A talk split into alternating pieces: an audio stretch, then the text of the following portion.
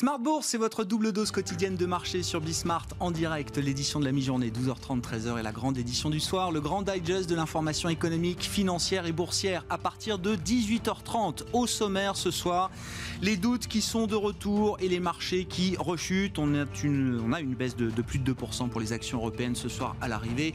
Le résumé complet à suivre dans un instant avec Nicolas Pagnès depuis la salle de marché de Bourse Direct. Doute évidemment sur le retour de l'épidémie. Enfin non, on a compris que l'épidémie est de, retour. On s'inquiète maintenant d'une pandémie qui serait peut-être plus durable que ce qu'on imaginait il y a quelques temps, d'autant que les derniers espoirs de vaccins, de traitements ont été un peu déçus sur, le plan euh, sanitaire.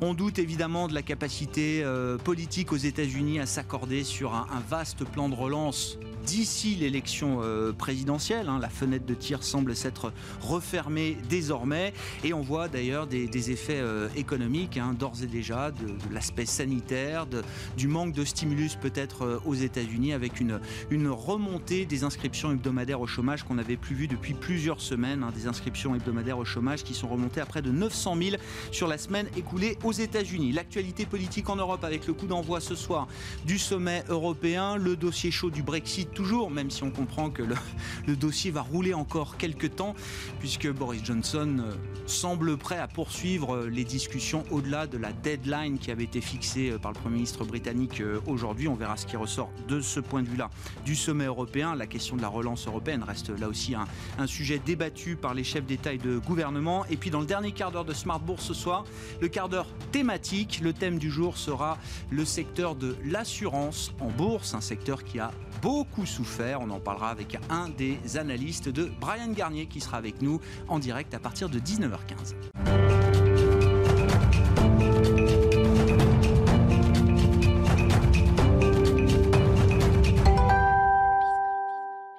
Journée compliquée sur les marchés, donc journée d'aversion pour le risque, les actions sont en baisse, le dollar remonte, les taux ont servi d'amortisseur.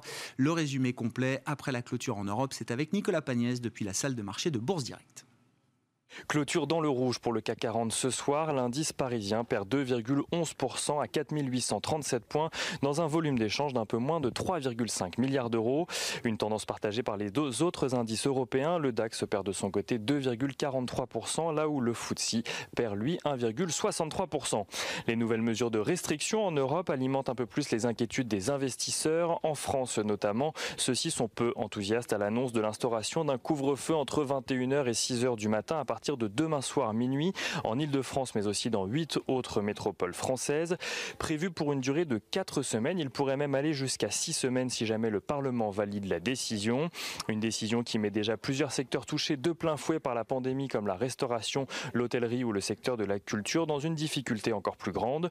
Le gouvernement français a pour cela décidé d'accompagner ce couvre-feu d'aides supplémentaires pour les secteurs concernés à hauteur d'un milliard d'euros, notamment via des exonérations fiscales et le renforcement du fonds de solidarité. Côté statistique en France, toujours l'inflation reste à tonne pour le mois de septembre sur un an. Aux États-Unis, le plan de relance est au point mort, mais les négociations continuent entre démocrates et républicains. Steve Mnuchin a annoncé que les discussions continuaient, même s'il estime peu probable le fait de trouver un accord avant le 3 novembre prochain. Dans ce contexte, les investisseurs ont pu prendre connaissance de l'augmentation surprise des chiffres du chômage la semaine dernière. Ceci passe de 845 000 la semaine dernière à près de 900 000 donc estimé cette semaine. L'indice d'activité Empire State, qui mesure lui l'activité manufacturière dans la région de New York, affiche un recul plus marqué que prévu. Il passe de 17 points en septembre à 10,5 points pour le mois d'octobre. Et troisième statistique dont les Américains ont pu prendre connaissance aujourd'hui, l'indice Philly Fed progresse, lui, à 32,3 points pour le mois d'octobre, après 15 points en septembre, traduisant une nette amélioration des conditions d'activité dans la région de Philadelphie. Du nouveau également sur le front des tensions commerciales entre les États-Unis et la Chine, tout d'abord avec la volonté des États-Unis de mettre une fintech filiale du groupe Alibaba sur liste noire, mais avec l'Europe surtout. Dans le dossier qui oppose l'Europe et les États États-Unis sur les aides publiques perçues par Boeing ou Airbus est dénoncée de part et d'autre. Chaque partie semblait prête à dégainer de nouvelles taxes pour défendre ses intérêts. Nouveau rebond, euh, quelques jours avant que l'OMC ne valide l'imposition de droits de douane sur 4 milliards de dollars d'importation en provenance des États-Unis. Le gouvernement américain aurait laissé entendre qu'il était prêt à laisser tomber les taxes qu'il avait prévues de, de son côté, qui portaient sur 7,5 milliards de dollars d'importation en provenance de l'Europe, à la condition qu'Airbus rembourse les aides publiques euh, perçues par le groupe. Une demande mal reçue en Europe qui pourrait d'ailleurs, selon une source européenne citée par Reuters, détériorer les négociations sur ce dossier. En matière de publication d'entreprises, à présent, aux États-Unis tout d'abord, Morgan Stanley voit son bénéfice bondir de 26% sur le troisième trimestre grâce à sa branche banque d'investissement. Walgreen Boots Alliance, spécialisée dans la vente de produits pharmaceutiques, relève de son dividende de son côté après avoir publié des bénéfices en hausse. En France, Unibail Rodamco Westfield gagne ce soir 14,38% très exactement. Les investisseurs accueillent plutôt favorablement le fait qu'un consortium d'investisseurs euh, emmené par Xavier Niel et Léon Bressler est appelé au rejet du projet de réorganisation du groupe qui inclut notamment un appel au marché de 3,5 milliards d'euros. Publicis publie de son côté un chiffre d'affaires en contraction de 5,6% au troisième trimestre, là où les analystes anticipaient une baisse de près de 9%. Le groupe prévoit une marge opérationnelle pour 2020 légèrement au-dessus du consensus qui attend 14,3%. La Française des Jeux voit de son côté son chiffre d'affaires du troisième trimestre augmenter de 0,2%, les mises ayant augmenté de 6% sur la période. Française des Jeux qui prend 4,31% à la clôture ce soir. Et avant de passer à l'agenda de demain, coup d'œil sur l'euro-dollar qui euh, se maintient juste au-dessus des 1,17 dollars pour 1 euro. Demain, quelques statistiques au programme. Aux États-Unis, les investisseurs pourront suivre les ventes au détail pour le mois de septembre. En zone euro, ils pourront prendre connaissance de la balance commerciale pour le mois d'août, mais également du chiffre définitif de l'inflation pour le mois de septembre. Et côté publication d'entreprise, c'est le pétrolier Schlumberger qui publiera ses résultats trimestriels. Nicolas Pagnès avec nous en fil rouge tout au long de la journée sur Bismart et dans les éditions Smart Bourse, évidemment depuis la salle de marché de Bourse Direct.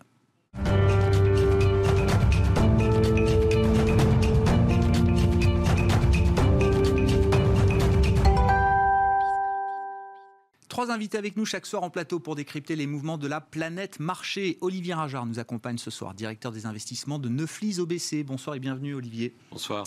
Vincent Juvin avec nous également. Bonsoir Vincent. Merci d'être là. Vous êtes stratégiste euh, chez JP Morgan Asset Management et Frédéric Andrès qui est avec nous également. Bonsoir Frédéric. Bonsoir Grégoire. Stratégiste économiste au cahier vert de l'économie. Le tour de vis sanitaire ici et là, un peu partout en Europe, en France euh, notamment, au Royaume-Uni dans d'autres pays euh, également.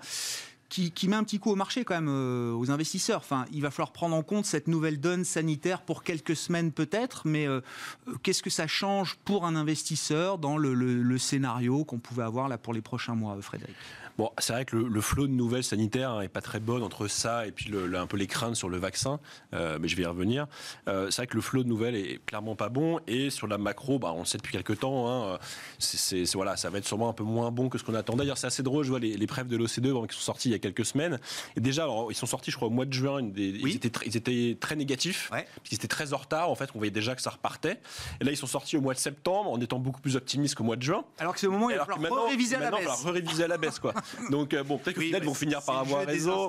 Voilà, c'est un peu lourd, voilà. Mais bon, c'est assez drôle. Mais clairement, la fin de l'année va être moins bonne que prévu. On aura peut-être un quatrième trimestre en France, d'autres pays qui seront en négatif en, croissance. Donc, euh, ça va pas changer grand-chose fondamentalement sur la croissance annuelle, mais la dynamique, en tout cas, va pas être très bonne.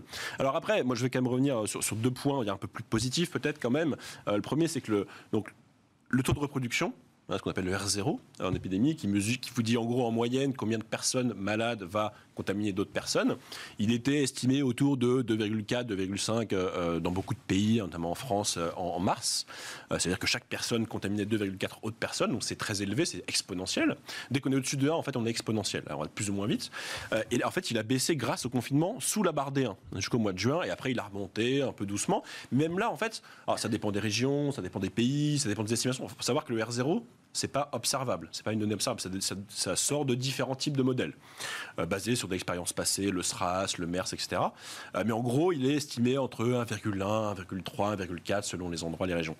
Alors, ça veut dire que c'est quand même beaucoup plus bas que ce qu'on avait connu au mois de mars. Et du coup, nous, on a toujours dit que du fait de cette valeur qui est bien plus faible, il faudra un effort moins important pour le réduire, le faire passer sous la barre des 1 que ce qu'on a connu à l'époque. Donc ça, nous, on n'a jamais cru au confinement total. Par contre, nous, on a toujours dit qu'il fallait mettre en place des mesures. Parce que même si on est à 1,1, 1,2, bah, ça reste exponentiel. C'est plus lent, mais c'est exponentiel. Ça va pas s'arrêter tout seul. vous n'êtes pas surpris de ce tour de vis Donc nous, on n'est pas. Alors bon, après, on a parlé d'un couvre-feu il y a un mois. J'aurais pas forcément dit oui, mais en tout cas, il fallait faire quelque chose. Euh, et ce qu'on sait aussi, enfin, ce que la science nous dit notamment, c'est qu'une des voies de transmission qui n'a pas été beaucoup mise en avant au départ, c'est la transmission aérosol. Hein, on vous dit toujours, c'est plutôt comment c'est, c'est euh, bah, quelqu'un qui tousse, qui crache, qui éternue. Ça vous donne des grosses gouttes euh, qui vont pas très loin, donc qui tombent très vite au sol, mais qui, contaminent les gens. Et en fait, ce qu'on voit, ce que la science vous dit, c'est qu'en fait, il y a une contamination aérosol quand on parle, quand on, chante. Il y a des petites gouttes qui vont dans l'atmosphère, qui, sont beaucoup moins puissantes, mais qui restent, qui peuvent rester longtemps en l'air, et donc qui se transmettent aux gens. Et c'est pour ça que bon, les Allemands, je suis pas non plus un grand fan de la manière en générale, mais ils sont assez, euh, ils sont assez. Gratuit, c'est nulle part, mais c'est pas grave. Allez-y. Surtout en politique monétaire. Mais ils sont assez pragmatiques et ils mettent depuis, depuis plusieurs mois, ils mettent en avant le côté aération. C'est-à-dire qu'on sait très bien que aérer régulièrement dans la journée, ça permet d'éviter justement cette contamination de l'air. Et donc le problème, c'est que donc euh, le, ce qui est le plus risqué, c'est quoi? C'est quand on est euh, dans un endroit fermé avec plein de gens pendant longtemps et qu'on porte pas le masque et qu'on parle fort ou qu'on chante. Bon, bah souvent, c'est quoi? Bon, bah, c'est les bars, ça peut être les restaurants, ce genre de lieux. Et du coup, bah, évidemment, c'est ce genre de lieux qu'il faut en priorité, viser, si on veut, limiter. Euh, je précise, vous n'êtes pas euh, épidémiologiste. Non, non, bien sûr. Non, vous êtes économiste, vous avez l'habitude de manier les modèles et les différents facteurs qui font varier ces modèles. Donc vous faites les maths autour, voilà, autour du, virus. Non, mais il y a quand même. Mais on n'est pas du tout. Oui, c'est vrai qu'on n'est pas spécialiste. Voilà, ce, oui, ce sujet-là, euh, Frédéric. le bottom line, les arbitrages qui ont été rendus hier par le, président Macron vous semblent être équilibrés pour ramener ce taux de reproduction autour de 1, voire en dessous de 1, tout en préservant une capacité économique fonctionnelle, opérationnelle, minimale bah, je, pense que oui, parce que le, voilà, il y a eu un papier pareil qui est sorti il n'y a pas très longtemps qui, qui, regardait l'impact du euh, couvre-feu en Guyane, hein, qui a eu lieu au mois de juin. Alors en trois temps, je crois qu'ils ont commencé à 21h, puis 19h, puis 17h. Bon, je ne sais pas que ça va arriver chez nous, mais enfin bon. Et en tout cas, euh, ils ont montré qu'en quelques semaines, on était passé d'un R0 de 1,7 à 1,1. Donc c'est une baisse qui est quand même assez forte. Nous, on part de moins haut, a priori, donc voilà, on peut potentiellement espérer ça. Euh, donc ça, c'est le premier point. Le point qui est un peu décevant, selon moi, c'est l'absence de, de, focus sur le télétravail parce que euh, bah, il y a quand même pas mal de clusters en, entreprise. Alors pas forcément parce que les gens l'attrapent en entreprise, parce que peut-être qu'on peut l'attraper en, en, privé en faisant une fête le week-end, mais après on va dans l'entreprise, on déjeune avec des collègues, on prend la pause café, on n'a pas de masque et on contamine des gens. Quoi. Euh, et donc le fait de ne pas avoir mis l'accent sur le télétravail, au moins, enfin un peu plus que qu'actuellement, parce que les chiffres sont, on voit très bien qu'il y a très peu de télétravail en France, même actuellement, plus qu'avant, mais pas beaucoup. Et je pense que c'est dommage, parce qu'en plus on pourrait désengorger un peu les transports en commun et on voit tous les images de gens qui, euh, qui sont agglutinés comme des sardines dans les transports en commun. Et si tout le monde faisait, enfin tous les gens qui peuvent faisaient deux ou trois jours de télétravail par semaine minimum, ben, on désengagerait en partie les transports et on réduirait les clusters euh, en entreprise. Donc ça, je pense que c'est une erreur. Bon, vos commentaires, vos réactions, Olivier Ringard, est-ce que nos économies peuvent supporter ce, nouveau tour de vis sanitaire qui nous ramène pas évidemment au, lockdown total, mais qui est quand même un peu plus sévère que ce qu'on pouvait imaginer il y a quelques semaines encore? L'économie, oui. Après, ce que l'on voit, c'est qu'il y a déjà des différences euh, sectorielles qui sont assez fortes. Hein. On l'a déjà vu au mois de septembre, on avait la confiance euh, des entreprises dans le secteur manufacturier qui restait très solide, alors que celle dans le secteur des services était en train de s'affaiblir. Et ce phénomène-là va sans doute se prolonger au cours des prochains mois avec ces mesures de, confinement localisé ou, restreint qui va évidemment peser sur la confiance des agents économiques, et en particulier ceux où, euh, où on est dans une activité de service et où la proximité physique est, là. Donc ça, c'est évident que euh, cette, euh, cette dynamique de la détérioration du news flow économique que l'on observe depuis euh, quelques semaines, en particulier en Europe, va se prolonger au cours de ces prochaines semaines. Est-ce grave? C'est embêtant, mais ce n'était pas, euh, exclu. Quand on parlait déjà au mois de juin, juillet, certains s'interrogeaient sur les, perspectives de notre économie mondiale. Et certains entrevoyaient un scénario en L, en K, en U, en W, etc. etc. Pour notre part, on anticipait un ralentissement de l'économie de la zone euro au quatrième trimestre et au premier trimestre de euh, l'année prochaine. Et au-delà du facteur épidémie. Il y a d'autres facteurs qui sont en jeu, qui sont plus fondamentaux et qui vont sans doute expliquer des trajectoires économiques et des dynamiques économiques un peu différentes au cours de ces prochains trimestres, selon les pays, selon et selon les régions. Ouais, Qu'est-ce qui va faire la différence alors euh, justement bah, Ce qui fait la différence, c'est euh, au-delà du facteur euh, épidémique, c'est l'efficacité des politiques économiques. Et quand on regarde l'efficacité des politiques économiques, et en particulier quand on compare ce qui est fait aux États-Unis et ce qui est fait en Europe, on voit des différences de grande ampleur, à mon avis, qui s'expriment via, on va dire, trois, trois facteurs. D'abord, en termes de rapidité d'exécution, on voit que les États-Unis sont beaucoup plus rapides que nous. Ensuite, en termes d'ampleur du soutien, et sur l'ampleur du soutien, on voit que les États-Unis, ils vont bien davantage et bien plus fort que nous sur le front budgétaire et sur le front euh, monétaire. Et puis enfin, en termes d'efficacité. Et on voit que sur la, sur, la dimension efficacité, euh, la politique économique menée aux États-Unis est plus efficace, en particulier la politique de la Banque centrale américaine, qui a un impact directement sur les marchés financiers qui sont pour une économie qui est désintermédiée. Alors qu'en Europe, l'impact de la politique monétaire européenne, de la politique euh, de la Banque Centrale Européenne est moins puissant parce qu'on est dans un système qui est intermédiaire. Oui, la Banque Centrale Européenne, d'une certaine manière, a d'autant plus besoin des politiques budgétaires pour euh, être efficace qu'aux États-Unis. Tout à fait. Ben c'est bien, on rentre dans le dur, là, du réglage du policy mix, alors que le sommet européen commence ce soir. Euh, Vincent, vos commentaires. Si vous voulez revenir sur l'aspect sanitaire, s'il y a des, choses à apporter dans l'analyse, je vous en prie. Et ensuite, le réglage du policy mix avec euh, sans doute des, différences qui sont déjà marquées. C'est vrai que euh, le, marché s'inquiète beaucoup de, voir la politique américaine bloquée sur un nouveau volet de relance budgétaire. Ils ont déjà mis, alors je parle sous votre contrôle, messieurs, peut-être 2-3 trillions de relance budgétaire aujourd'hui aujourd'hui aux États-Unis sur la table. On parle d'un volet supplémentaire. En Europe, on n'a pas encore vu les premiers euros du plan européen de relance qui a été acté euh, euh, en juillet par les chefs d'État et de gouvernement. Vincent. Alors je fais l'économie du sujet sanitaire qui a déjà été brillamment couvert et très objectivement, euh, tout au plus, je pourrais témoigner en tout cas d'un angle un petit peu différent, celui de la Belgique dont je viens. J'ai pu venir en France aujourd'hui, j'en suis ravi. Mais en tout cas, si ça peut rassurer nos auditeurs, la situation n'est guère différente et euh, demain ou dans les jours qui viennent, je m'attends à ce qu'elle soit répliquée à Bruxelles comme à Paris. Donc euh, vous n'êtes pas seul dans ces, dans ces difficultés. Et je pense que bon, il est évidemment très difficile pour les autorités publiques de répondre à cette situation qui se détériore sur le front sanitaire.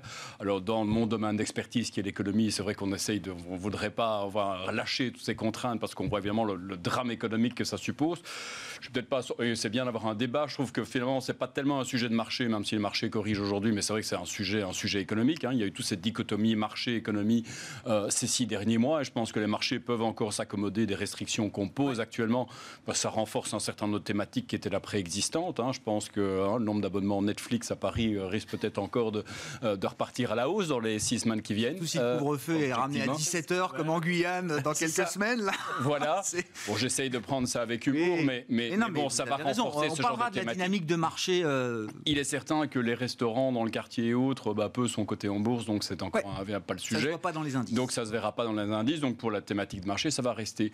Alors habituellement et dans notre stratégie, on est toujours très long États-Unis pour la tech et autres, mais c'est vrai que pour une fois cette année, je mets souvent en exergue la politique américaine à nombre d'égards. Je trouvais peut-être, je prendre le contre-pied, ce que vous évoquiez.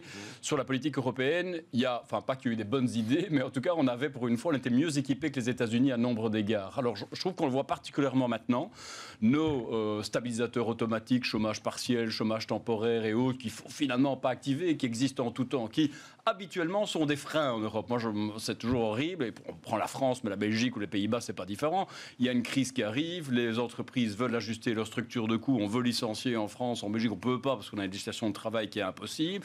Du coup, l'entreprise se prend la crise dans la figure, la rentabilité chute la, reprise arrive et on est encore un peu comme ça en, phase de, redressement et on a une rentabilité qui est durablement affectée par rapport aux consoeurs américains qui, elles, ont pu couper dans les coûts, c'est-à-dire virer des gens, passer la crise et réengager ensuite. Mmh. Cette fois-ci, puisque vous pouvez espérer, on verra en combien de temps cette crise sanitaire, c'est un peu moins certain, vous pouvez espérer finalement que la crise soit un choc important mais de courte durée, il fallait un employeur de dernier recours. En France, en Belgique, on l'a eu. On n'a pas vu les, chômages, les taux de chômage augmenter de manière importante. Jusqu'ici, on a pu euh, contenir les choses et à l'heure où l'économie repart, et on l'a vu au troisième trimestre, ça nous a permis de relativement euh, bien repartir, alors qu'aux États-Unis, on voit, le chômage, c'est un sujet aujourd'hui. Enfin, à ce stade, le taux de chômage américain, il est peut-être à peu près équivalent à celui qu'on a en Europe. Ça dépend des mesures qu'on a, mais... La euh, dérive seconde, il est fortement remonté. En Europe, il est resté stable. un chômage structurel. Le filet de sécurité américain... Euh,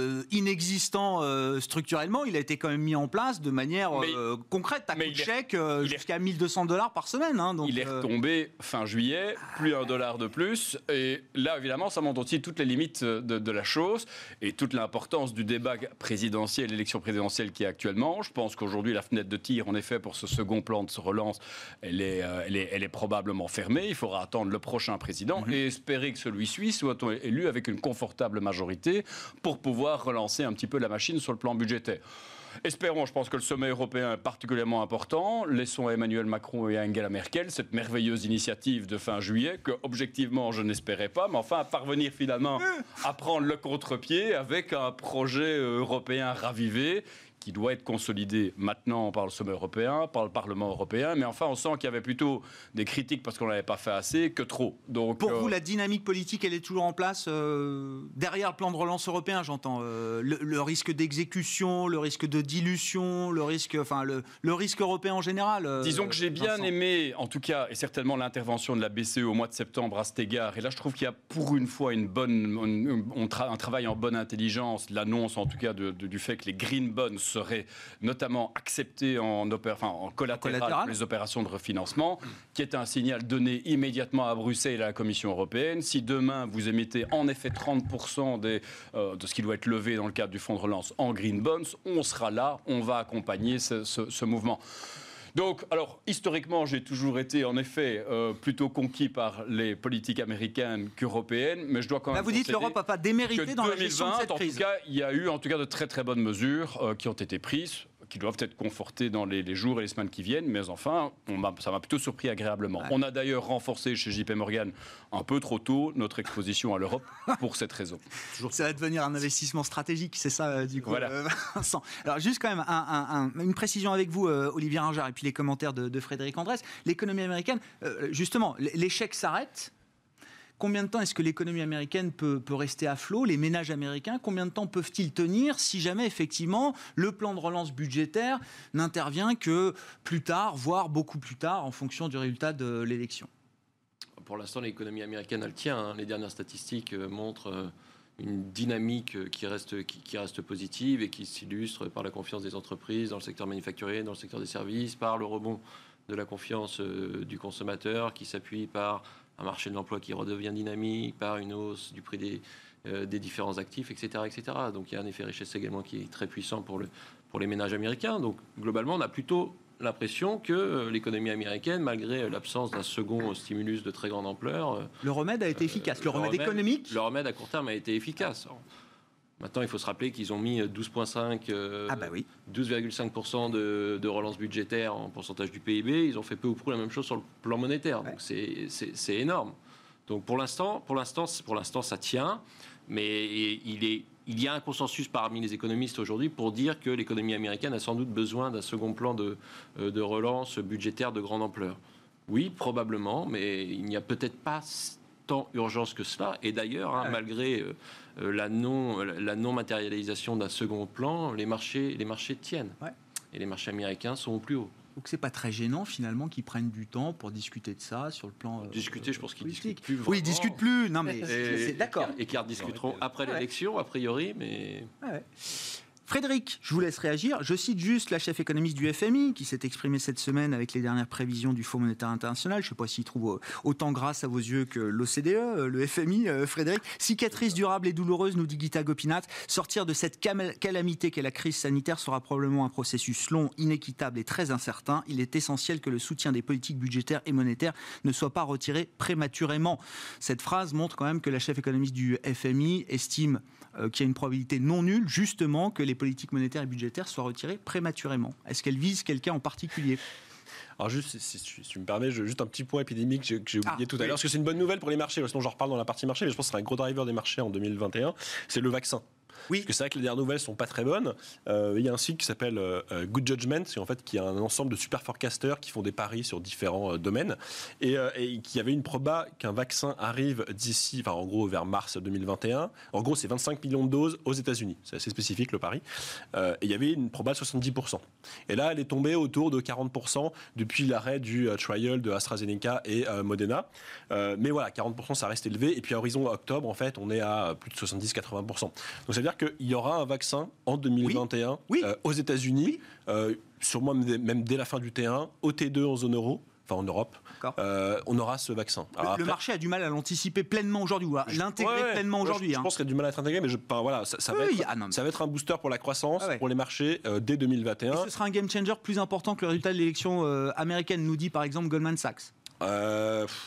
Euh, ça, je sais pas, mais. Euh, non, mais ce sera un game changer. non, mais en tout cas, ce qui est certain, c'est qu'effectivement, des problèmes, c'est qu'on sait qu'il y a trop d'épargne dans beaucoup de, de, pays, euh, une épargne accumulée. Et pourquoi est-ce qu'elle, même si elle a rebaissé depuis, pourquoi est-ce qu'elle baisse pas plus vite? C'est parce qu'il y a encore beaucoup d'incertitudes liées à la crise sanitaire. Et donc, à partir du moment où on a un vaccin qui, qui marche, qui donne une immunité pendant un certain nombre de mois, bah, on peut penser que l'incertitude va quand même baisser.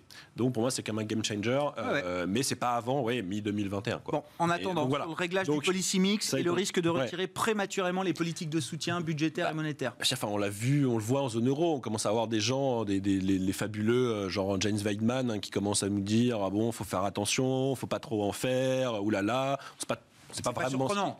Non, non, non. Bah, je dis pas que ça ne compte pas, mais il, aurait dit l'inverse, ça aurait été euh, une surprise. Ah non, il y a un moment, il s'était un petit peu modéré quand même. c'est, peut-être quand il visait le poste de Christine Lagarde, mais euh, maintenant qu'il le vise plus, en fait, il est revenu assez, assez vieux travers et il raconte tout simplement n'importe quoi. Euh, enfin, non, mais c'est. vous connaissiez pas François Andrés, Olivier Ben voilà, ben, maintenant vous le connaissez. je, suis un grand fan, je, suis un, grand fan des économistes allemands. enfin, économistes. Non, mais enfin, je veux dire, c'est, absolument scandaleux d'entendre ça. qu'est-ce qu'il craint, quoi? On est on est quasiment sur le réglage. On est complètement en dehors des clous en Europe. Bah, bien sûr. D'accord. Bah, on, est, on, est, on est vraiment en dehors des clous. Je veux dire, qu'est-ce qu'on craint quoi? On est quasiment. on n'est pas en déflation parce que les intérêts réels sont négatifs, mais qu'est-ce qu'on craint quoi? Je veux dire, on a une inflation qui est extrêmement faible. Alors il y a des effets. Tout le monde parle des effets temporaires liés à la TVA en Allemagne, etc. Des effets de décalage de solde en Italie, blablabla. Bon, bah, ça fait trois mois qu'on a ça. Euh, même si l'inflation va remonter, dire au mieux la BCE prévoit une inflation autour de 1,2% en 2023. Bon, enfin, c'est génial, mais c'est pas ça, quoi. Ça va pas. Oui, mais on sait qu'ils vont rallonger l'enveloppe, là. Enfin, c'est prévu, c'est écrit sur les murs, ça va arriver en décembre. Ouais, mais ça arrive très lentement, et, selon moi, ça, ça suffit pas, quoi. Enfin, je veux dire, c'est pas suffisant. Bon, je vais pas revenir sur ce que je dis à chaque fois, mais c'est vrai que là, très clairement, on est une situation qui est assez exceptionnelle, avec une croissance qui va être euh, à moins 10, pas, quasiment moins 10%, entre moins 8 et moins 7 et moins 10%, euh, une inflation qui est extrêmement faible. Qu'est-ce qu'on attend pour faire plus, quoi? Alors, y compris sur le plan budgétaire, parce que la politique monétaire était seule ces dix dernières années. Là, il y a quand même un volet budgétaire qui est, euh, déployé. Oui, oui, mais enfin, il est comme on l'a dit tout à l'heure. Il, y a, pour l'instant, il y a le plan européen qui peut arriver effectivement. Bon, moi, j'étais aussi, comme Vincent, j'étais assez surpris parce que j'attendais pas forcément. C'était plutôt une bonne nouvelle. Après, l'exécution va être, je pense, compliquée. Euh, au niveau de chaque pays, vous voyez, en France, par exemple, on a fait beaucoup, mais c'est pas non plus. On est quand même assez loin de ce qu'il faudrait faire. Quand on voit les, dire, l'INSEE avait estimé les pertes.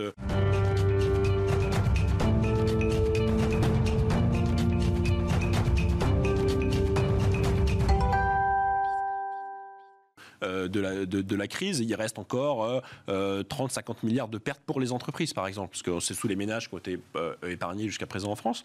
donc, bah, va prendre ces pertes Est-ce que c'est les entreprises ou est-ce que c'est est-ce que l'État va finalement les prendre? Il y aura encore du travail.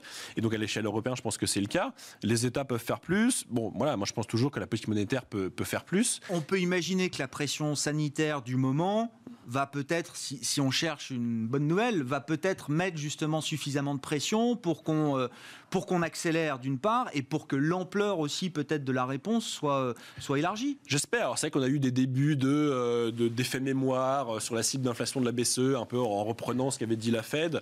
On, on, voit quand même que c'est déjà un peu plus modéré que, que, la Fed. On a du mal à aller vraiment jusqu'au bout. Et, moi, voilà, j'ai du mal à comprendre qu'est-ce qui bloque vraiment, à part le fait qu'il y a quelques pays qui, qui ont peur d'un hypothétique retour de l'inflation ou le fameux aléa moral hein, qui nous fait peur depuis 12 ans. Euh, Euh, mais à part ça, franchement, je vois pas ce qui bloque pour faire plus en fait. Mais vraiment plus quoi. Dire bon, augmenter le PEPP, faire un TLTRO, c'est sympa. Hein, si on fait un TLTRO là maintenant. Donc les mesures pour les banques, les mesures d'urgence pandémique. Mais une mesure pour les banques. Enfin, si on fait un TLTRO d'ici 15 jours, enfin, ça, ça peut augmenter la croissance de, de, la zone euro d'ici la fin de l'année ou même au début de l'année quoi. Hein. C'est pas c'est pas suffisant. Vincent vos réactions quand même, puisque vous êtes plutôt défenseur du plan euh, européen et de la gestion de crise européenne euh, aujourd'hui? Oui, alors je défends, je pense qu'on a été agréablement surpris. L'Europe, euh, enfin, en tout cas, défié est plutôt sorti la tête haute jusqu'ici de cette crise. Enfin, c'eût été une catastrophe de ne pas avoir l'initiative de fin juillet qui soit validée par le Conseil européen. Maintenant, en tout cas, il faut la, conforter, il faut qu'elle soit réalisée. Et en effet, il y a encore pas mal d'écueils de ce point de vue-là. Personnellement, enfin, je sais que le, mot austérité est un gros mot aujourd'hui et que, en effet, la déflation, je pense, c'est le risque principal. Je ne pense pas du tout que l'inflation soit aujourd'hui réellement quelque chose qu'il faille, qu'il faille craindre à terme. Je pense néanmoins qu'au niveau des États membres, en faire trop sur le point de vue budgétaire, il faut quand même se méfier de cela. Je pense que. Ah quelque part l'idée préexistante d'il y a 10 ans d'essayons de garder un petit peu quelque chose d'homogène en termes de déficit public, d'endettement public en Europe, pour moi, ça reste quand même une idée importante. J'oublierai quand même jamais la crise de la dette en Europe où j'étais personnellement gérant obligataire européen à l'époque belge travaillant aux Pays-Bas et d'avoir vu à l'époque finalement les relations entre des individus européens bien éduqués euh, qui avaient l'habitude de bosser ensemble, qui étaient des bons amis, mais enfin se tendre tout d'un coup sur des sujets financiers. Enfin, n'oublions pas que finalement un des aboutissements de l'Europe majeur, c'est qu'il n'y a pas eu de guerre depuis euh, la Seconde Guerre mondiale. Donc, et donc ça vaut quelques règles budgétaires, oui, donc vous dites, euh, Vincent? Je pense qu'on a aujourd'hui peut-être un artifice qui est peut-être intéressant, c'est de dire ok au niveau État membre, essayons quand même de contenir, maintenir des équilibres pour maintenir cette soutenabilité de la dette à moyen et long terme.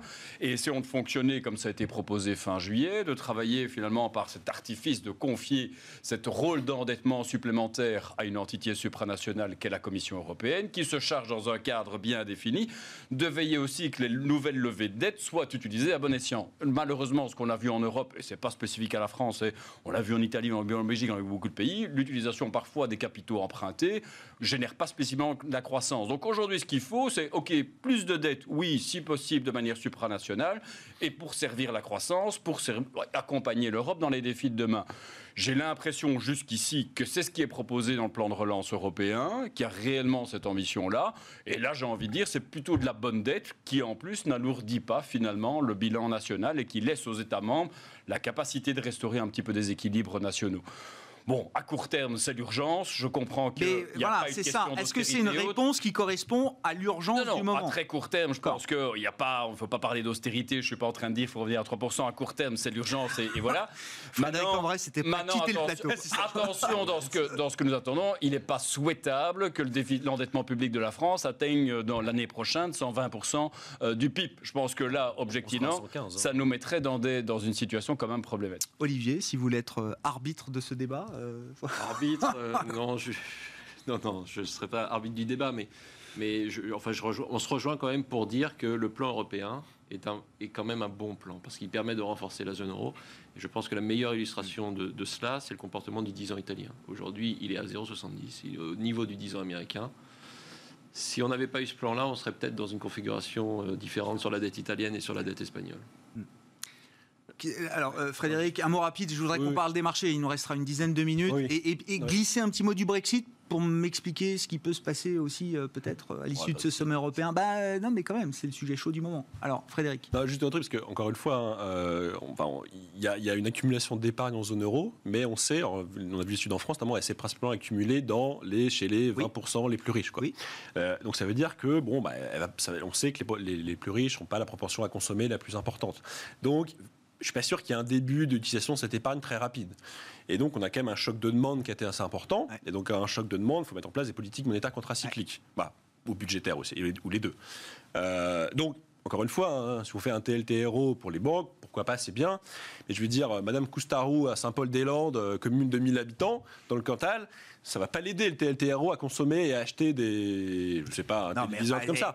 Alors, faut pas, c'est du crédit pour les entreprises. Euh, oui, mais ça suffit pas. on finance les banques pour rien, qui elles-mêmes derrière se chargent. Si vous regardez l'enquête INSEE des entreprises industrielles pour le troisième trimestre 2020, quel est le principal problème des, entreprises que rencontrent les entreprises actuellement? C'est un problème de demande. C'est pas genre, j'arrive pas à embaucher des gens pour répondre à la demande. Non, c'est juste, j'ai pas, des mécanismes de commande ne sont pas remplis.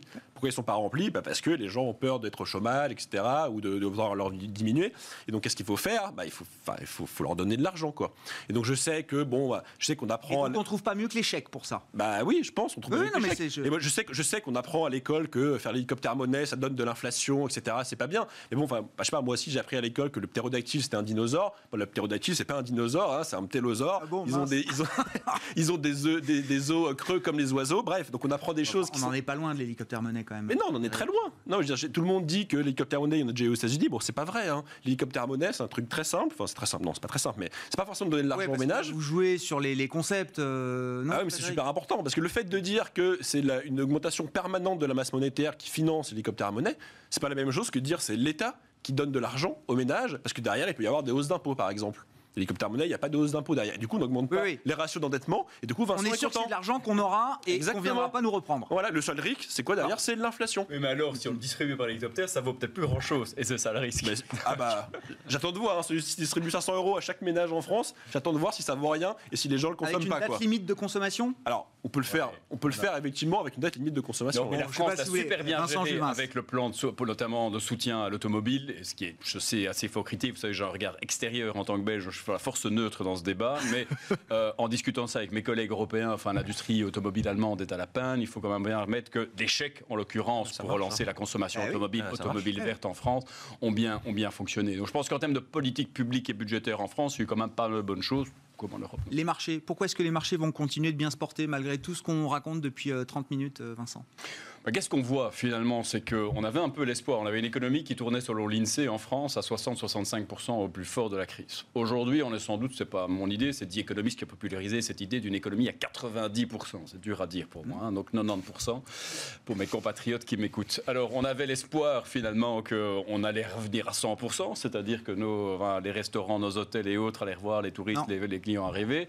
Cet espoir, la seconde vague, vient en tout cas de les, de les, de les doucher. Par contre, on est tous conscients autour de la table même si on a des idées divergentes sur euh, le bien fondé ou non, c'est que les politiques budgétaires et monétaires, en tout cas en Europe et dans beaucoup d'endroits, elles vont continuer. Donc ça va nous caper à la baisse. Donc on va être un peu.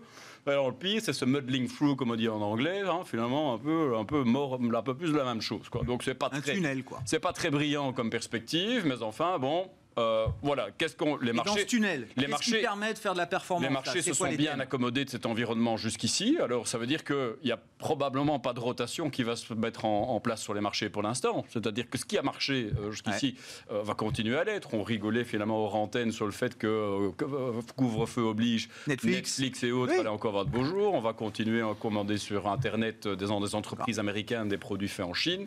Il n'y a pas de raison de changer de stratégie. Et on va rester dans ce genre de thématique. Quand on fait les taux aujourd'hui et ça, par contre, c'était intéressant. Ils ne l'ont pas fait au mois de septembre. On a vu que les taux ont rejoué le rôle d'amortisseur. On restait euh, amorphe. Et en effet, pour les banques, même si on les abreuve de TLT euros, la rentabilité, ça ne va pas s'améliorer. Européenne, j'entends. On peut encore parler des banques américaines. C'est un autre sujet. Mais donc, la rotation euh, vers la value que certains espéraient, c'est pas pour demain. Donc, on va continuer à avoir des US tirés par la tech. Avec, attention, cette tech est pricée pour la perfection. Je ne dis pas que ça va faire une ligne droite euh, en, montant. Hein. On va avoir des corrections comme aujourd'hui ou comme au mois de septembre en chemin. Mais jusqu'ici, la tech pricée pour la perfection nous a plutôt apporté cette perfection trimestre après trimestre. Et surtout, et vous le savez, la Chine, je pense que ça, c'est vraiment central. Il y a une, une, crise qui est caractérisée par cette dichotomie entre manufacture, secteur manufacturier et services, c'est très bizarre. Mais surtout, à l'heure où on parle de déglobalisation qui alimenterait euh, éventuellement l'inflation, je dis la déglobalisation, il faut la chercher. Hein. Regardez, le PIB en 2009, ça a fait moins 0,1% les exportations mondiales. Les exportations, moins 13%. Cette année, le FMI, qui est sorti cette semaine avec ses nouvelles prévisions, moins 4,5%. 45 fois plus qu'en 2009. Les exportations mondiales vont s'effondrer de 10%. La Chine, on voit ses exportations monter mois après mois, euh, elle s'accommode assez bien. Elle n'a pas dû faire de plan de relance, la Chine. Non, les US l'ont fait. Voilà. Donc, les euh, budgétaires aux US, fait tourner les usines sur en des thématiques comme la Chine sur la tech, euh, et, je pense qu'on sera pour les mois à venir encore bien, bien orienté. Bien clairement énoncé. votre scénario de marché dans, ce, dans ce contexte qu'on vient de décrire. Oui, est-ce que vous, là aussi, vous comptez toujours sur une bonne tenue des marchés? Et est-ce qu'on peut préciser un peu les choses avec vous aussi, Olivier? En fait, quand on regarde les marchés européens, il ne se passe plus grand-chose depuis 5-6 mois maintenant. Mm. Aujourd'hui, on est sur les niveaux euh, que l'on a connus euh, fin juillet, niveaux qu'on a connus début, début juin, je crois. Donc, euh, c'est dans un tunnel, et c'est un tunnel qui est plutôt plat. On a des configurations qui sont un peu différentes sur les États-Unis et sur les marchés émergents qui sont, qui sont plus puissants et qui, et qui reposent sur, la, sur les dynamiques qui ont été parfaitement expliquées ici. La question, c'est le coup d'après et quels sont les facteurs qui peuvent nous faire basculer dans le coup d'après? Pour notre part, on en, entrevoit deux.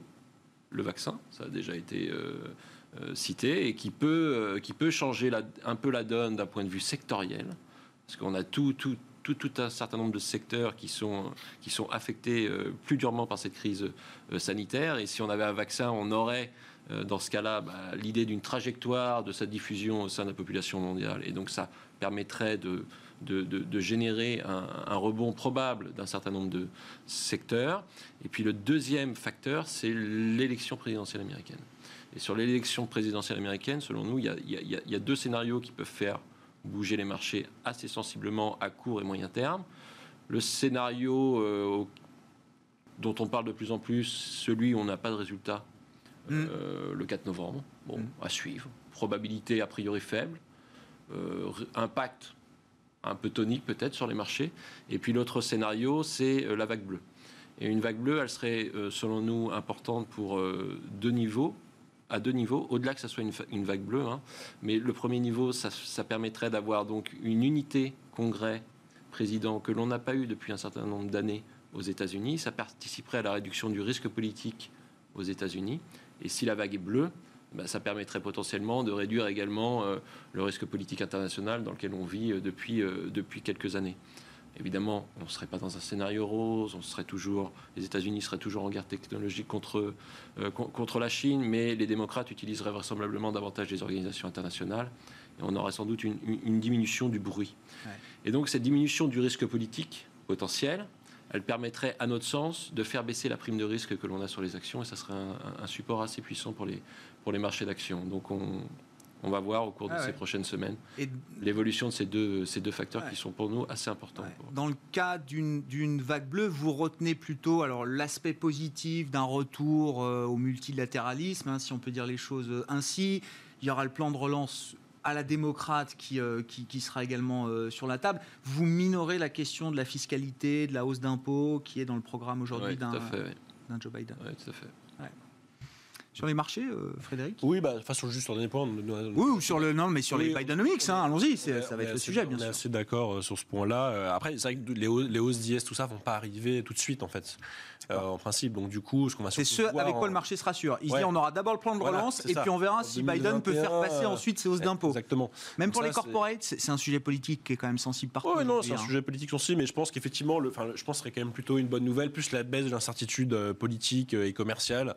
S'il n'y a plus Trump et qui envoie des tweets tous les jours. ce serait un vrai changement parce que Trump amène du bruit, mais sur le fond, est-ce que Biden manierait le dossier chinois de manière très différente que Donald Trump euh, ces dernières années En termes d'incertitude, oui, je pense quand même que ce serait déjà un. Il y aurait une ligne directrice euh, qui serait peut-être pas forcément favorable non plus, mais au moins on, connaîtrait plus ou moins la ligne directrice, je pense. Quoi. Un Biden n'aurait pas euh, sorti Huawei du business mais non, mais parce que c'est ça, au final, c'est ce qui compte quand même. ce qui a été fait, c'est que. Bah, il n'y a pas que ça qui compte, mais, mais je suis d'accord, il y a ça qui compte. Et je, je ouais, sur Huawei, je pense pas. Mais euh, bon, je peux me tromper. Oui, oui, non, on n'en sait rien. Mais, euh, personne n'en sait rien. Mais, mais je, pense qu'en tout cas, l'incertitude, c'était quand même un facteur assez, assez important qui nous a gêné un peu ces dernières années. Bon, c'était contrebalancé par d'autres choses par ailleurs. Mais, euh, et donc, euh, je pense que le fait de ne pas l'avoir serait effectivement un soutien pour les marchés. après, nous, on n'est pas. On n'est pas très optimiste sur les actions, au sens qu'on est neutre, quoi. C'est-à-dire que bon, on préfère les actions aux obligations. Euh, parce que bon, c'est difficile, enfin c'est assez logique, quoi, mm. comme tout le monde, hein, je pense. Euh, après, euh, voilà, on n'est pas non plus super petit, parce que la, la Valo, pas trop parler de Valo, mais c'est pas, nous on parle pas de bulle, hein, mais bon, c'est vrai que les marchés actions, suivant l'endroit où vous regardez les métriques, c'est entre 0,7 et 1,5 écart type au-dessus des moyennes longues, donc c'est cher. Voilà, il y a pas de, c'est plus cher aux États-Unis qu'en Europe, bon, voilà, donc. c'est mais bon, de la cote qui est chère. Aux États-unis Oui, oui, bien sûr, oui, bah, oui, marché bien cher. Bien sûr, oui, moi, bah, je regarde l'indice global, on regarde le S&P 500, etc. Donc, donc, du coup, en agrégé, quand on regarde les gros indices, bon, bah, il n'y a pas une valeur intrinsèque aux actions qui est, très très bonne, euh, mais euh, voilà, ça reste mieux que des, des, des, des, obligations. Et à côté de ça, nous, oui, on aime toujours quand même les, enfin, un peu varié dans le temps, mais les matières premières. Euh, même si c'est toujours un pari assez risqué. Hein, parce c'est quoi le rationnel derrière les matières premières? La reprise? Ouais, ça. Bah, en fait, le truc, c'est que sur, enfin, il y a eu une sorte de rebalancing, hein, un réajustement, enfin, un rééquilibrage du marché du pétrole qui va se faire. Alors bon, un peu plus lentement que prévu du coup, hein, au mois de, à la, d'ici la fin de l'année. Mais sur 2021, quand même, il y a encore, il y a encore un, petit potentiel. Alors, ce qui est un peu ennuyeux, c'est que la courbe encore est assez en contingo. Hein, c'est-à-dire que le prix futur est bien plus élevé que le prix spot. Donc, euh, l'investissement, euh, enfin, le, quand on investit donc sur un futur à court terme de pétrole, bah, on perd la pente, quoi. Donc ça, c'est un peu euh, désagréable. mais sur 2021, je pense que ça jouera un peu moins. Et puis après, il y a l'investissement sur tout ce qui est métaux, métaux de base, par exemple, où là, bah, l'effet un peu chinois, la croissance chinoise, va continuer à tirer notamment tout ce qui est cuivre, où la valo est relativement intéressante. Et nous, on regarde aussi pas mal les positions spéculatives, par exemple sur le cuivre, etc., qui sont pas des niveaux excessifs. Donc il n'y a pas de spéculation excessive sur le cuivre. Donc voilà, on pense que les métaux de base, il y a encore du, il y a du potentiel. Quoi. On va pas et sur l'or un peu moins. pétrolier dans 9 mois quand même. Euh, je... Non, non, non, non. Non, je sais pas. au moment où euh, la reprise commencerait à être bah, autonome, d'avoir des prix du pétrole qui commencent à s'envoler, est-ce que ça ah bah, fait partie, c'est dans le radar ou pas, à court, pas à court terme, j'ai mal imaginé, mais c'est vrai qu'à un moment, enfin le, fait qu'on va sous, on a sous-investi pendant on voit la, on voit la production US qui, enfin, qui ralentit nettement. Donc il n'est pas impossible que d'ici, euh, je sais pas, bah, fin 2020-2022, si, on a, si la demande accélère nettement, on peut avoir une hausse assez forte des prix du pétrole. Brexit? Une minute? Non, je sais pas, Vincent Personne ne veut parler du Brexit? Bah, pas, Ils en parlent visiblement au sommet européen, c'est quand même le sujet dont ils parlent. Un hein. chef d'État et de gouvernement. Des, euh... secret des dieux. Moi, je disais Jean-Yves Le Drian dans la presse française ah. cette semaine. Il se montrait guère, guère, optimiste sur le sujet. Je pense qu'aujourd'hui, euh, Michel Barnier non plus. Euh, donc, euh, on joue avec le feu. Je pense que c'est dangereux. Le risque économique sous-jacent, il est énorme. Pour le Royaume-Uni, c'est certain, mais pour nous également. donc, donc, oui, chaque minute, chaque jour qui passe sans accord et autres est un jour qui nous rapproche du Brexit dur. Je pense qu'il faut continuer à espérer le meilleur, mais se préparer pour le pire. Vous noterez que c'est la position de JP Morgan euh, au quotidien. Bah, euh, et, voilà. Mais, mais, attention, en tout cas, en termes d'investissement, qu'est-ce que ça donne? Chez nous, c'est une sous-pondération large des actifs britanniques, euh, notamment aussi parce qu'on est prudent sur, sur le pétrole et sur les banques. Mais sur le Brexit, on s'arrête. Non, non, on s'arrête là. On s'arrête là, Frédéric. Mais sur Brexit, plus rien. Bon alors, oui. Non, je, veux dire que l'impact macro, il est quand même beaucoup plus important sur le UK. Quand il Oui, d'accord. mais voilà, il n'y a rien de neuf, quoi. Non, il n'y a rien de neuf. Ça veut dire que là, le pouvoir de négociation, il reste quand même plus du côté de, l'UE et on voit qu'ils sont un peu en train d'attendre. Plus le temps passe, plus la pression est sur le UK quand même. Merci messieurs d'avoir été les invités de Planète Marché ce soir dans Smart Bourse sur Bismart. Olivier Ringard, directeur des investissements de Neuflis OBC, Vincent Juvin, stratégiste de JP Morgan Asset Management et Frédéric Andrès, stratégiste économiste au cahier vert de l'économie.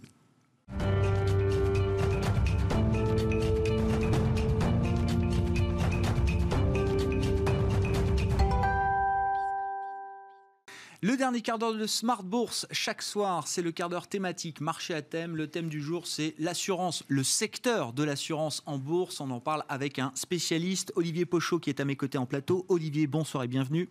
Merci d'être là. Vous êtes managing director et analyste du secteur financier chez Brian Garnier. Alors, vous suivez les banques, l'assurance et toute la tech qui va avec, hein, euh, la fintech euh, au sens large. Je voudrais qu'on se concentre avec vous ce soir sur le secteur de l'assurance, alors qui souffre particulièrement aujourd'hui sur le marché euh, européen, mais peut-être pour rappeler un peu les fondamentaux de ce secteur mhm. de l'assurance, qu'on oublie un petit peu parfois, ou en tout cas qu'on ramène peut-être de manière un peu trop simpliste au secteur financier. On parle beaucoup des banques, qui sont au fond du trou. L'assurance a beaucoup souffert euh, cette année, mais il y a quand même des distinctions entre les deux. Et je voulais qu'on évoque un peu ces sujets avec vous. Déjà, le, constat qu'on peut dresser, oui, c'est un secteur qui a souffert, c'est une année compliquée, les vents contraires euh, structurels et conjoncturels sont assez forts face au secteur de, l'assurance. Alors, c'est vrai qu'il y a un élément très pesant sur l'ensemble du secteur financier, banque et assurance, euh, qui n'est pas nouveau. À la limite, il existe même depuis plus de 30 ans. C'est la baisse des taux. Les taux bas, et bas de plus en plus bas. On est actuellement d'ailleurs sur des, niveaux euh, records. En matière de taux bas, les taux européens en sont à moins 0,2. On n'avait jamais connu ça. Et ça, c'est un élément qui est puissamment déflationniste pour l'ensemble des acteurs financiers, que ce soit les banques à travers leurs marges d'intérêt ou les assurances à travers les revenus financiers du portefeuille d'investissement. Et puisqu'on parle d'assurance, schématiquement, aujourd'hui, un assureur génère rarement moins de 40% de son résultat opérationnel à travers les produits financiers, les revenus financiers. Donc quand vous avez aujourd'hui 40%, mais il y a 15 ans, 20 ans, c'était 100%, voire plus, de votre résultat qui est dans une logique déflationniste, de toute façon, vous avez un vrai sujet. Un boulet au pied. Un boulet au pied. Donc ça, c'est le secteur financier dans son ensemble. Après, quand on regarde un peu banque, assurance, c'est vrai qu'à côté de ça, dans l'assurance, il y a toute la partie technique, actuarielle, qui est même la base et le cœur du métier de, l'assurance. Et là, à contrario, depuis 15 ans, les assureurs se sont beaucoup améliorés et les performances techniques se sont beaucoup améliorées. C'est-à-dire, Olivier? Alors, quand on parle par exemple d'assurance dommage et qu'on parle de, ratio combiné, donc en gros, les, coûts donc des sinistres, les frais généraux des assureurs rapportés aux primes, ces ratios-là se sont beaucoup améliorés. Mhm. On était sur des niveaux négatifs dans les années 90, et aujourd'hui, c'est là qu'il y a la dynamique de résultats du secteur, et probablement plus encore demain, puisqu'il y a une dynamique de prix qui actuellement se met en place euh, notamment dans les risques entreprises, les grands risques, la réassurance, tout ce qui est euh, fondamentalement plus B2B euh, que d'ailleurs B2C, la partie plus retail, où là c'est plus compliqué. Pour tout un tas de raisons, pouvoir d'achat, il y a une vraie distinction à ce, à ce niveau-là. Entre corporate et retail, ça veut dire que quand même, dans certaines poches de leurs activités, les assureurs ont encore du pricing power. On peut le dire comme ça, Olivier? Alors on peut le dire comme ça, en tout cas c'est ce qu'on observe en ce moment. Euh, historiquement, on constatait qu'il y avait du pricing power quand il y avait des chocs importants, que ce soit des chocs d'assurance, c'est-à-dire une sinistralité exceptionnelle, mmh. Des catastrophes naturelles par exemple, on l'avait vu après le 11 septembre, on l'avait vu en 2005 après les, fameux ouragans Katrina euh, et compagnie. Euh, sur les dernières années, ça s'était moins vu, c'est-à-dire qu'il y avait des catastrophes, mais il n'y avait pas forcément de pricing power. Euh, et d'ailleurs, je précise, les catastrophes ou les chocs, ça peut également être des chocs de marché, ça peut être des chocs sur les marchés financiers. Euh, on l'avait vu également au début des années 2010. Euh, Mais depuis 4-5 ans, ce pricing power avait très largement disparu. Là, entre la, la, baisse des marchés, le, le stress qu'on a eu sur les marchés financiers, en particulier en début d'année, et puis la crise du Covid, qui se traduit quand même par des coûts assurés importants, et de toute façon, il y a des coûts et des pertes partout. Euh, on a retrouvé du pricing power et on voit des hausses de prix, parfois euh, très largement au-delà de, mm. de, 10%, se mettre en place. Et ça, c'est vrai que c'est plutôt intéressant du point de vue de, du point de vue de l'investisseur à, jouer. Dans les risques, euh, Olivier, je lis une de vos dernières notes, votre dernière note, il y a sans doute jamais autant de gens qui ont été prêts à souscrire des contrats d'assurance auprès des GAFAM ou des grandes tech mm. américaines ou autres. Pourquoi est-ce que les GAFAM, justement aujourd'hui, restent à l'écart, on peut le constater peut-être, hein, de, ce secteur de, l'assurance? Alors, c'est vrai que c'est le résultat d'une enquête hein, qui, a été, euh, qui a été publiée cette année, qui une enquête euh, annuelle, et on, voit que ce, chiffre progresse d'ailleurs régulièrement. Donc, il y, a, il y, a, un lien de confiance qui fait qu'on est prêt à une faire une police d'assurance. De, succès d'estime un peu théorique des, euh, des GAFAM. Alors, c'est probablement pas homogène dans les différentes classes d'âge. On peut imaginer que c'est plus vrai vers les, chez les milléniaux que chez des gens euh, plus, plus âgés. On n'a pas forcément, j'ai pas forcément le, détail de, tout ça, mais euh, il y a ce succès d'estime. Après, la réalité qu'on constate, c'est que les GAFAM, pour l'instant, dans le monde de l'assurance, ont été très discrets. Mmh. Il y a eu quelques tentatives, il y a des petites choses aux États-Unis qui se mettent en place, beaucoup moins en Europe. Euh, et aujourd'hui, c'est plus une menace théorique qu'une menace réelle. Maintenant, il est vrai que les assureurs en ont bien conscience. Euh, on peut retrouver des, citations d'Henri de Castres euh, euh, de première moitié des années 2010 où il expliquait que son concurrent demain serait peut-être plus Amazon eh que, que Allianz. Donc cette menace existe. Alors on, pourrait s'interroger, et il y a probablement beaucoup de raisons qui, qui, qui, qui, font que ces GAFAM aujourd'hui, pour l'instant, ne se sont pas lancés sur le, sur le, le marché je, me garderais bien d'affirmer qu'ils ne viendront pas ou qu'ils viendront. Euh, je pense que la question est, complexe, elle nécessiterait euh, je comprends. Un, développement très long. Euh, ce que je sais, en tout cas ce qui me paraît évident, c'est qu'ils ont les moyens de faire s'ils décident de faire. je parlais tout à l'heure d'actuariat, hein, de, le, le, cœur du réacteur du monde de l'assurance. L'actuariat, c'est de la donnée, c'est de la puissance de calcul, c'est alors de plus en plus de l'intelligence artificielle. En tout cas, il faut des ressources. Euh, les GAFAM ont ça. Et probablement plus encore qu'un assureur ou qu'une banque. après, l'assurance, c'est aussi un bilan quand même. Hein. Alors voilà, ça peut, ça peut faire probablement partie des éléments qui, freinent. C'est vrai que le bilan d'une compagnie d'assurance et les contraintes réglementaires très lourdes banque ou assurance. Pas sûr qu'ils aient envie de s'embêter avec ce genre, ce genre de sujet. Ça, fait partie des éléments qui les, qui les freinent incontestablement, mais ça peut se contourner. Hmm. Ça peut se contourner. Avec des partenaires. Avec des partenaires, et on pourrait très bien imaginer qu'ils se lancent et qu'ils retransfèrent une partie importante des risques euh, à travers, par exemple, des réassureurs. Donc je pense qu'il faut être bien conscient de ce risque-là hmm. quand on est investisseur. Après, il y a une façon, à mes yeux, de, de, le gérer sans prémunir aujourd'hui. De se hedger contre ce risque, c'est ça, de se couvrir C'est de dire finalement, euh, si les GAFAM décident de se lancer, il est assez probable qu'ils se lanceront sur la clientèle retail, sur le particulier, sur vous, moi. C'est-à-dire là où ils ont le plus de données. Et donc, si vous êtes assureur, bah, l'assureur automobile retail est peut-être un petit peu plus en risque que le réassureur qui va récupérer du risque de manière un peu ultime et qui, lui, bah, qu'il le récupère d'une mutuelle ou qu'il le récupère d'Amazon, finalement, dans les deux cas, il, est, dans, il, est, dans, la partie.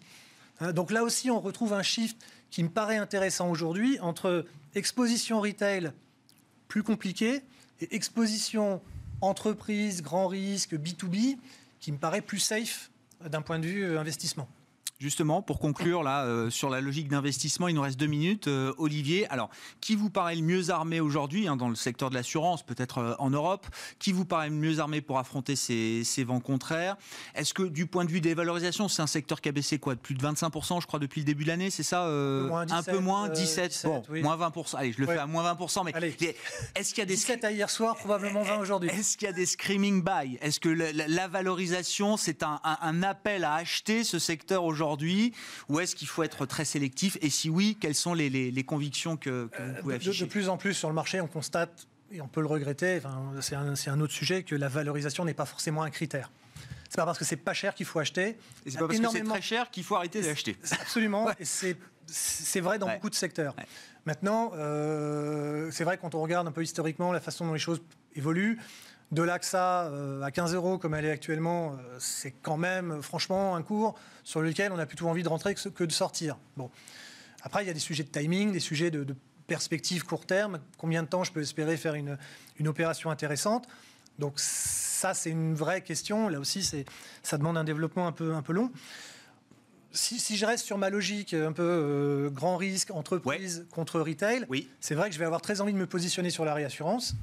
Euh, Pas les assureurs, les réassureurs. Les réassureurs en particulier, eux, pour le coup, ils ne font que ben oui. du B2B.